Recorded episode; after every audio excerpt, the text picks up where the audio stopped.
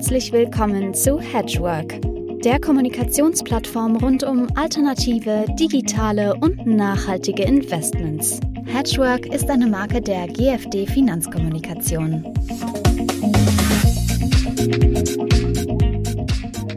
Ja, liebe Hedgeworkerinnen und Hedgeworker, ich begrüße Sie angesichts dieses trüben Wetters, aber trotzdem mit Sonne im Herzen zum 22. Hedgework Talk. Heute geht es rund um das Thema Innovation, Patente und wie kann man natürlich aus innovativen Unternehmen sozusagen auch seinen kleinen Gewinn ziehen. Und ich habe hier einen höchst interessanten Gesprächspartner, den Lukas von Reuss von Quant IP. Lukas, wir kennen uns von früher her. Du warst auch lange, lange Journalist, auch an führender Stelle, hast dann interessanterweise die Seiten nicht wie andere auf die Agenturseite gewechselt, sondern du bist in eine Company gegangen, die du mit aufgebaut hast. Erklär uns doch bitte einfach erstmal was über Quant IP. Was macht ihr? Was für eine Idee steht hinter eurem Geschäftsmodell?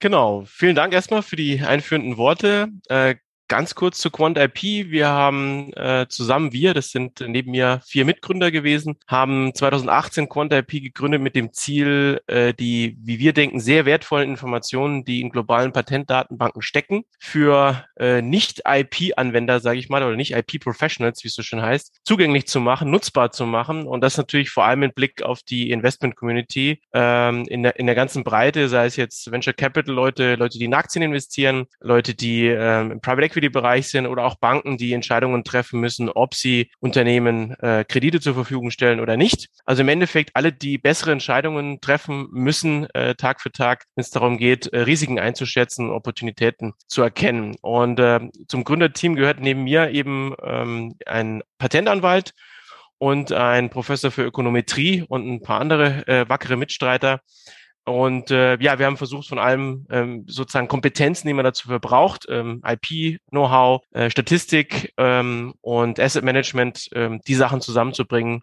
in einer Firma. Mhm, das ist prima. Das klingt ja sehr, sehr spannend. Bei euch ist ja quasi so, so ein Dreiklang. Ähm, auch auf der Webseite, wenn man ein bisschen drauf schaut. Ihr, ihr habt auf der einen Seite, fordert ihr zu einem Patentrating auf oder ihr fordert Patentinhaber auf, sozusagen sich da auch ähm, ein bisschen äh, zu offenbaren. Ihr bietet Technology Reports und ihr habt habt ihr als Konsequenz dann auch einen Fonds. Wie läuft das bei euch? Wie, wie akquiriert ihr quasi aus dieser unzähligen Schar an äh, Patenten, ich glaube 120 Millionen weltweit habe ich gelesen, ähm, die Interessanten so, dass sie sich auch bei dir melden? Also es ist noch nicht so, dass sich die Patentanmelder bei uns sozusagen oder Erfinder bei uns melden. Das ist auch nicht unsere Zielgruppe. Ähm, das Entscheidende bei uns ist natürlich, was im Namen schon steckt. Wir machen alles quantitativ. Das heißt, ähm, ich lese hier keine Patente und meine Kollegen tun das auch nicht und entscheiden dann mit Daumen rauf, Daumen runter, was gut oder schlecht ist, sondern es sind alles äh, statistische Verfahren, die teils auf Machine Learning basieren um dann ähm, zu besseren Ergebnissen in der quantitativen Auswertung zu kommen. Wir reden von drei bis vier Millionen Patentanmeldungen, die pro Jahr dazukommen. Es ist also gar nicht anders möglich, als das äh, so anzugehen. Und was die verschiedenen äh, Sachen angeht, die du, die du äh, genannt hast, tatsächlich ist es so, dass wir aus einem, sage ich mal, Datenbank- und Software-Stack heraus, der im Zentrum bei uns steht, sehr, sehr viele Möglichkeiten haben, Produkte, Informationen, Services anzubieten aus einem Fluss sozusagen. Und mal eine Sache aufzugreifen, die du erwähnt hast. Also tatsächlich haben wir in den vergangenen äh, Jahren ein ähm, ja, Predictive Model für die Qualität von Patentanmeldungen entwickelt. Das ist deswegen wichtig, weil die meisten gängigen Qualitätsindikatoren, die so aus den von den großen äh, IP-Service-Anbietern vielleicht entwickelt worden sind vor einigen Jahren, erst greifen, wenn die Patente ein gewisses Alter haben. Äh, wir dagegen können schon zum Zeitpunkt der Publikation, das ist der früheste Zeitpunkt, an dem alle.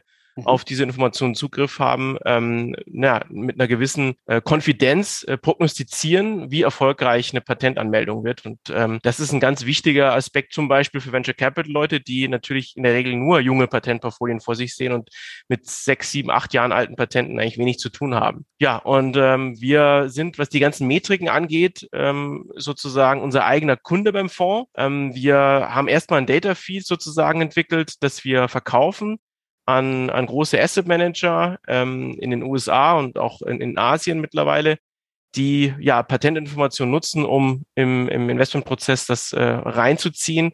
In der Regel sind das ja auch quantitative Manager wie wir, Und wir sind mit unserem eigenen Fonds dann sozusagen unser eigener Kunde, äh, auch um zu beweisen, wie äh, es möglich ist, um äh, ja von, von, einem, von einem Patentbewertung, von einer Patentportfoliobewertung zu einer Company-Einschätzung zu kommen und auch zu einer Aktieneinschätzung und dann zu einem regelbasierten äh, Fondsportfolio. Äh, diese Schritte haben wir alle selbst sozusagen durchgeführt, deswegen können wir auch Asset Manager, die mit uns zusammenarbeiten wollen, ganz gut an die Hand nehmen, weil wir es alles selber sozusagen schon mal ausprobiert haben mhm. und äh, äh, Probleme, die in so einem Prozess auftauchen, haben wir alle sozusagen selber schon mal durchgespielt und, und können die Leute auch beraten und sagen, was geht und was nicht geht mit unserem Datensatz. Mhm. Ja, das ist ja, glaube ich, auch der spannende Schritt dann eben auch. Wie kommt man denn von einer Bewertung eines Patentes auf äh, die Auswahl einer Aktie? Ja, es gibt ja jetzt, ähm, ich sage jetzt mal, Unternehmen, die wahrscheinlich Patente wie im Fließband produzieren. Äh, da hast du sicherlich einen, einen, quantitativen Vorteil, indem du sagst, ja, ähm, die machen sowieso 1000 Patente im Jahr ähm, und davon sind gewöhnlich zehn immer richtig gut und vielleicht ein Blockbuster dabei. Äh, aber ist es das wirklich? Also kommt man so hin oder was für Parameter habt ihr denn, auf die ihr da schaut, um von einer Patentbewertung hinüberzukommen zu einer Aktienempfehlung? Mhm. Also man muss sich ein bisschen lösen dabei von dem Gedanken, dass wir von einem Patent oder von einer oder wenigen Patenten äh, direkt auf irgendwie eine Aktienempfehlung mhm. kommen. Da sind natürlich viele Schritte dazwischen. Und was, glaube ich, wichtig ist bei uns zu verstehen, ist, dass wir eigentlich die Patente hier nutzen, um die Innovationskraft von Unternehmen zu messen. Darum geht es uns eigentlich. Mhm. Wir haben einen mhm. Indikator, der ist natürlich nicht vollständig. Es gibt natürlich wahnsinnig tolle Unternehmen, die mit sehr wenigen oder gar keinen Patenten sehr innovativ sind und, und auch das auch bleiben. Ähm, es ist nur in vielen Branchen einfach ein guter Indikator ähm, und in viel mehr Branchen, als man vielleicht mal denken würde. Also klar, im Biotech- und Pharmabereich ist es allen sofort eingängig, aber ja. das geht runter bis in die Nahrungsmittelbranche, in die äh, Konsumgüterbranche, also in jedem äh, Haarfärbemittel oder auch in jeder Windel äh, stecken unglaublich viele Patente. Ähm, und wir versuchen eben die Informationen, die, äh, die wir zur Verfügung haben, zu nutzen, um ein, ein, den Innovationsprozess einer Firma im Endeffekt bewerten zu können. Also ich schaue mir das Input an, das ist äh, Forschungs- und Entwicklungsausgaben und sehe dann eben das Output, das kann man noch qualitativ bewerten mit eben Qualitätsparametern.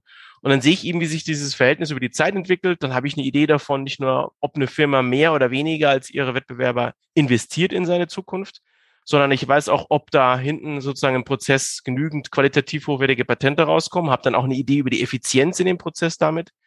Und zum Schluss ähm, für Aktionäre natürlich auch nicht ganz unwichtig. Ich bewerte ja dann nicht nur das Innovationsprozess einer Firma und damit den äh, ja die Firmenfähigkeit, äh, innovativ zu bleiben und wettbewerbsfähig zu bleiben, sondern es geht ja auch dann um die Aktienbewertung. Und wir haben bei uns äh, in dem Quant IP Innovation Score, das ist unser Gesamtscore dann für die Aktie, der die Attraktivität einer Aktie bezogen auf seine, die Innovationskraft des Unternehmens misst. Da haben wir auch eine Bewertungskomponente drin, weil wir vermeiden wollen, einfach nur innovative Unternehmen sozusagen zu äh, kaufen, die, ähm, wo aber vielleicht auch die anderen schon mitbekommen haben, dass die sehr innovativ sind und dann der Preis für diese Innovation zu hoch ist. Ähm, darum geht es uns im Endeffekt mit dem Score, versuchen ein gutes Verhältnis zu rauskristallisieren zwischen Innovationskraft und Preis, den ich als Investor für diese Innovationskraft bezahlen muss. Mhm. Ähm, von diesen Innovationsbewertungen aus, also ihr habt ja so, so vier Erfolgsmaßstäbe, habe ich mal so rausgefiltert da. Ihr guckt auf Innovationswachstum, auf die Effizienz, auf die Qualität, auf die Bewertung. Und ich habe gesehen, ihr äh, beobachtet 20 Branchen oder ihr habt Titel aus 20 Branchen drin. Was sind denn so die innovativsten Branchen? Was siehst du denn?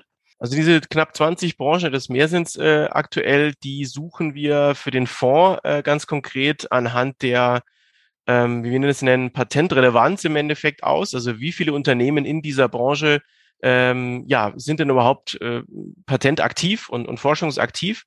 Und diese 20 zeichnen sich dadurch aus, dass die ähm, ja, mehr als drei Viertel aller Unternehmen dort äh, eine, eine Patenthistorie auch den Daten datengemäß ähm, aufweisen. Und ähm, das sind natürlich die üblichen Verdächtigen wie, wie Pharma und, und Biotech, mhm. also forschende Pharmaunternehmen ja. und Biotech.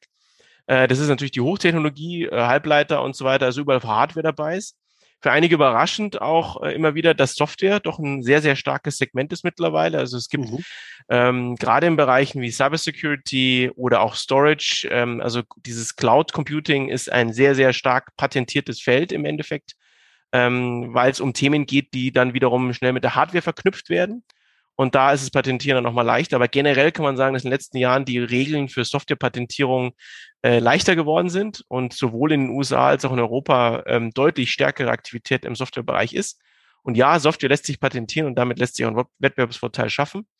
Ähm, und ich habe es ja schon gesagt, äh, natürlich sind das auch Branchen, die, äh, wie wir jetzt hier Old Tech nennen würden, also klassischer Maschinenbau, Autobauer, Zulieferer, mhm. aber eben auch äh, Nahrungsmittelhersteller, und ähm, Produzenten von Waschmittel, Haarfärbemittel und so weiter. Also es ist äh, sozusagen schon noch eine breite Diversifikation und die war für uns auch Voraussetzung, um das Ganze in ein Fondskonzept zu gießen, ähm, weil wir wollten einen Fonds ähm, bauen, der so breit diversifiziert ist, dass es auch ein, ein Kerninvestment sein kann und nicht nur ein Themenfonds, der jetzt wiederum mhm. sozusagen mit einer anderen Konzeption beim gleichen Ergebnis rauskommt wie viele anderen Themenfonds, dass ja am Schluss dann Apple, Facebook und, ähm, und Tesla im Portfolio haben und dann yet another Technology Fund sind. Also darum geht's nicht, sondern es geht darum, tatsächlich zu zeigen, dass Patente als Indikator in sehr, sehr vielen Branchen funktionieren, um innovative Unternehmen zu identifizieren und spannende Aktien. Jetzt haben wir ein bisschen über die Branchen gesprochen. Ähm, Regionen.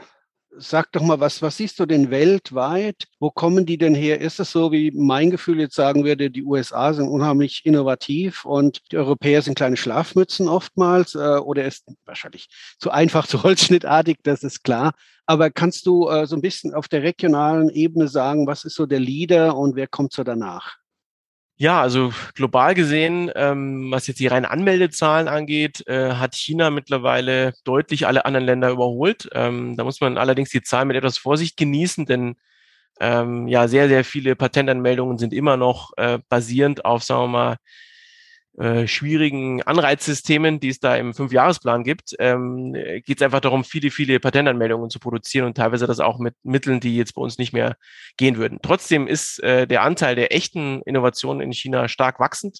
Mhm. Und äh, auch wenn sich das Bild dann äh, deutlich ändert, wenn man mal die reinen Kopien sozusagen rausnehmen würde, aber das ist natürlich ein Transformationsprozess in China, äh, den man auch im Patentanmeldeverfahren äh, sieht. Ähm, mhm. USA würde ich sagen immer noch äh, deutlich führend, wenn man sozusagen die Copies aus China abzieht. Ähm, ist einfach ein, nicht nur, muss man dazu sagen, geht es ums Anmelden von Patenten, sondern viele US-amerikanische Unternehmen setzen schon sehr früh in ihrer Wachstumsphase äh, darauf, ähm, mit Patenten ihr Geschäftsmodell zu schützen und gehen da sehr viel strategischer vor als vielleicht vergleichbare europäische Unternehmen. In Europa haben wir immer noch eine sehr, sehr starke Position in Deutschland. Leider muss man sagen, wenn man tiefer guckt, in welchen Ecken und Enden, mhm. eher in, in Old Tech. Also wir haben immer noch, in den größten Anmeldern sind immer noch große alte Industriekonzerne. Wir haben leider, das sieht man ja auch dann in, in den Börsenindizes, sehr wenige junge Wachstumsmodelle äh, von Geschäftsmodellen, die vielleicht erst zehn Jahre alt sind, aber jetzt schon so weit tragen, dass sie eben ähm, ja, hohe Börsenbewertungen auch äh, rechtfertigen.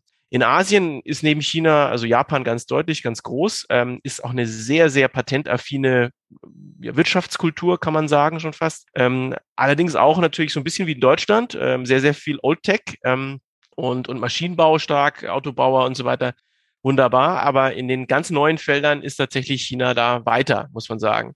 Mhm. Ähm, was wirklich dann nochmal spannend ist in Asien, sind die beiden kleineren Länder Korea und Taiwan, extrem äh, innovativ mhm. und die auch, äh, sagen wir mal, von frühen äh, Stadien von Unternehmen auch schon dieses Thema Patente nutzen, um ähm, ja äh, zumindest sicher zu sein, ein bisschen sicher, etwas sicherer zu sein von den großen Spielern, die da äh, global unterwegs sind. Mhm. Jetzt ist euer Fonds ja gut, äh, ich sag jetzt mal zwei, zweieinhalb Jahre, zweieinviertel Jahre alt. Ihr habt am 1.7.2019 den Quant IP Global Patent Leaders aufgelegt. Ähm, man muss natürlich immer warten, drei Jahre ist so das Minimum, das wissen wir, aber trotzdem nach zweieinhalb darf man ja schon mal gucken. Ihr habt schöne Sharp Ratios, die liegen äh, im, im sechs Monats- und zwölf Monatsbereich beide über eins, also eher an den 1,5. Ähm, Frage an dich, euer Fonds von der, von der Grundidee her äh, entfaltet doch erst, würde ich jetzt mal so sagen, seine positivste Wirkung mittelfristig, oder? Wenn, wenn ihr diese, diese Patente früher erkennen könnt, mit euren Algorithmen bewerten, screenen, euch frühzeitig positioniert in den Unternehmen, die andere vielleicht noch nicht auf dem Radar haben, äh, denke ich mir ja, und das ist die Kernfrage, für welche Investoren ist das Produkt geeignet, ja, äh, ist das doch meiner Meinung nach was für mittelfristige oder bis langfristige Investoren. Wie siehst du das? Ja, eindeutig. Also wir haben hier ein, ein Fondskonzept im Endeffekt äh, zusammengestellt aus der Idee, die ja sehr einfach ist. Erstmal, innovative Unternehmen sollten langfristig mhm. besser performen als nicht innovative Unternehmen. Mhm. Da geht es jetzt erstmal nur um die, um die Performance, was Umsatz und Gewinnwachstum angeht. So. Wer dieser Idee sozusagen, wer diese Arbeitshypothese zusammen mit mir unterschreibt, der sollte sich den Fonds genauer anschauen. Ähm, was jetzt ganz konkretes Portfolio angeht, äh, muss man wissen, wir haben ähm, ne, jetzt keine Mini-Unternehmen und versuchen da die, die zehn, Verzehnfacher sozusagen zu finden. Wir haben eine Mindest-Market Cap uns selbst gesetzt von fünf Milliarden US-Dollar. Ähm, wir sind also eher mit dem MSCI World vergleichbar vom, vom Portfolio her. Wir haben allerdings ein deutlich kleineres Durchschnittsvolumen sozusagen, äh, einer, einer Market Cap, also durch durchschnittliche Unternehmensbonds 22 Milliarden US-Dollar mhm. Börsenwert, also eher im global so ein Mid-Cap-Fonds, mhm. würde ich jetzt mal mhm. sagen, mhm. Mid- bis Large-Cap. Wir haben bewusst, äh, wie gesagt, die breite Steuerung drin. Das heißt, wir verabschieden uns eigentlich nicht so richtig weit vom MSCI World auch als Index.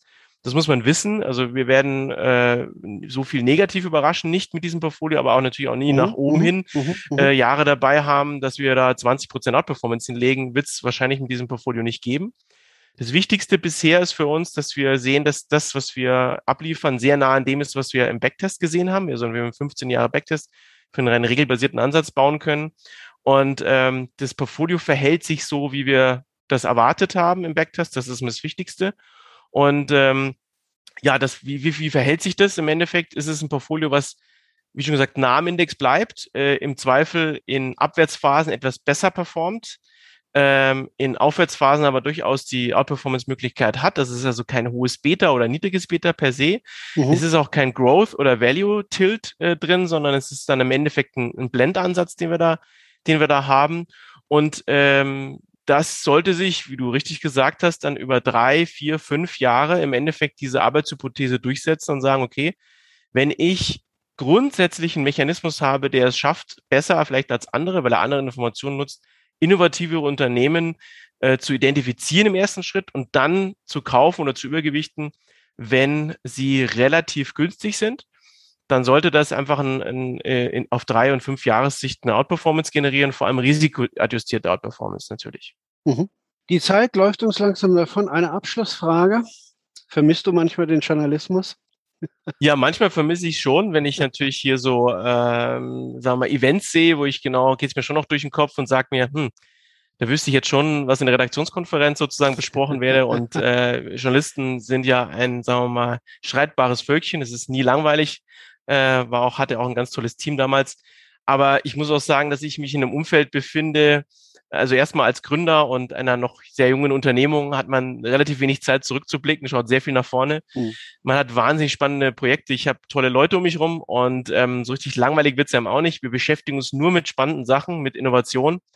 Ähm, ja, also ich äh, bereue den Schritt äh, auf gar keinen Fall. Auch wenn, wie gesagt, manchmal denkt man sich natürlich schon, hm, da würde ich jetzt auch gerne äh, noch dabei sein und darüber entscheiden, was man auf Seite 1 packt. Das kann ich mir gut vorstellen. Erstmal wünschen wir alles Gute von Seiten von Hedgework. Ich würde sagen, so spätestens in einem Jahr machen wir dann mal unseren Rückblick auch wieder in Form eines Talks oder irgendetwas in dieser Richtung und schauen mal, ob die Arbeitshypothesen dann auch so langsam erkennbar aufgehen. Lukas, vielen Dank. Schöne Grüße nach München. Ne? Ja, vielen Dank, Uwe.